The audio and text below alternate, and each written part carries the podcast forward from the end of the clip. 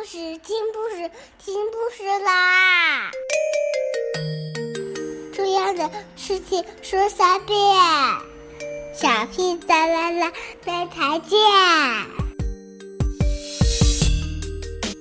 快来听故事吧！Hello, everybody. Today we'll continue to read the story, Jake Ace Detective. Chapter 3 I went to tell Mom about kitten number 3, but she was busier than ever. Mrs. Rob's cat had eaten a baby's dummy.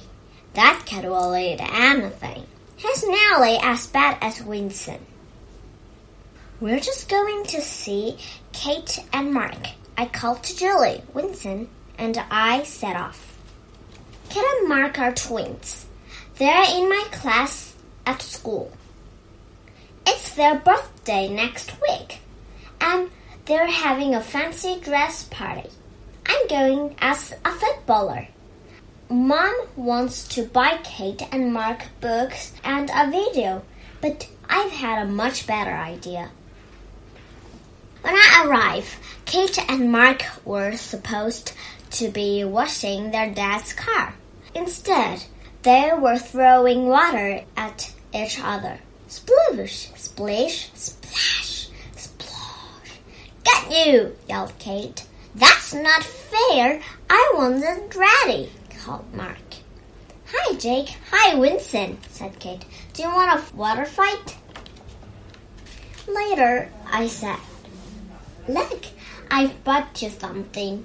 I opened up the cardboard box. Oh, a kitten, said Mark. He is lovely.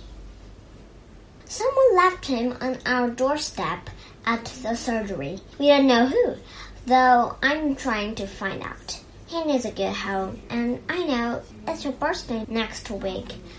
At that moment, Kate and Mark's dad, Mr. Pale, came out to see if his car was clean yet. Can we have a kitten for our birthday, Dad? Please, said Kate and Mark. This one needs a good home, and we love him already. But will look after him properly? asked the dad. You need to give him food and water. He needs a basket to sleep in and some toys to play with. You can't just put him away like an old teddy bear when you're fed up with him. That's what my mom said, I noted. Kate and Mark promised to take good care of the kitten. We went inside and played with the kitten for ages. When he fell asleep, we went outside and had our water fight. It was brilliant. I got really wet. Winston stayed inside with Mr. Pale he gave Winston a carrot to crunch. Winston loved carrots.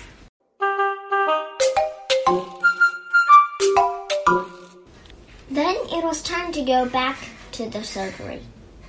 I don't think I make a very good ace detective, I said to Winston as we walked along the village street.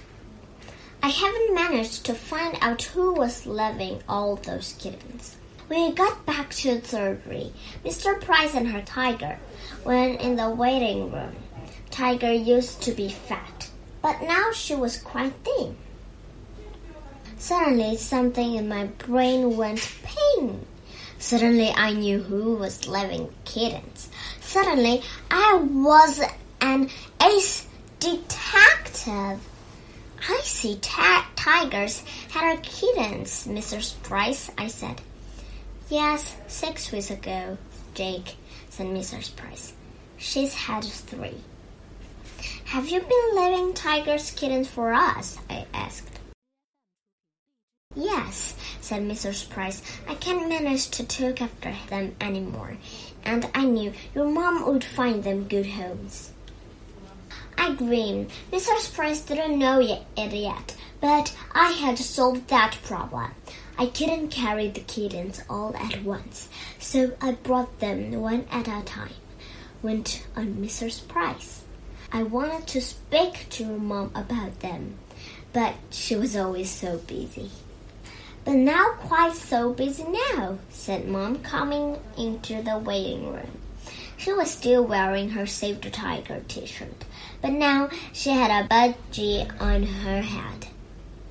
It probably thought her wild hair was a nest. So it was Tiger's kitten, was it, Mrs. Price? asked Mom. I should have guessed. As soon as I finished here, I'll see if I can find a good home for him. No, Ned, I grinned. I have found that already. And for kitten number two, and for kitten number three. I told them all about Mr. Franks, the old folk, and Kate and Mike. Mrs. Price was still elated, so my mom. Well done, Jake, she said. As a treat, how would you like to have a cheeseburger and chips for lunch? Great, I said.